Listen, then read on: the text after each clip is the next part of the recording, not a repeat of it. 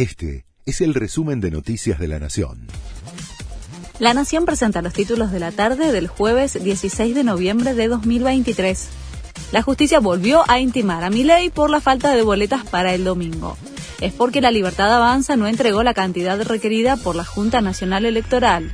Desde la agrupación de Miley aseguran que entre las 8 y las 9 de la mañana les rompían las boletas que estaban en los biombos y por eso prefieren que los fiscales tengan las boletas para reponer en esta ocasión allanaron la casa de Leonardo Fariña luego de su detención en una financiera que vendía dólar blue. Los investigadores realizaron un operativo similar en propiedades de otras dos de las personas aprehendidas en los operativos de ayer, en donde los agentes habían encontrado 537 millones de pesos.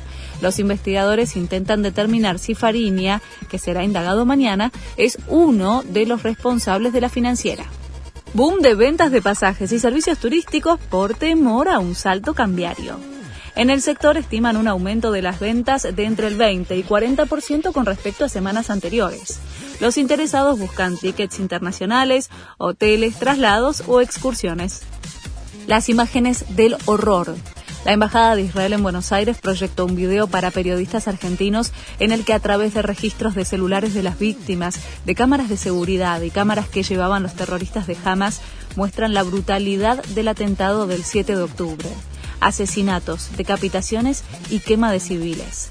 El que no condena esto está con Hamas, dijo el embajador Eyal Cela sobre el final de la proyección.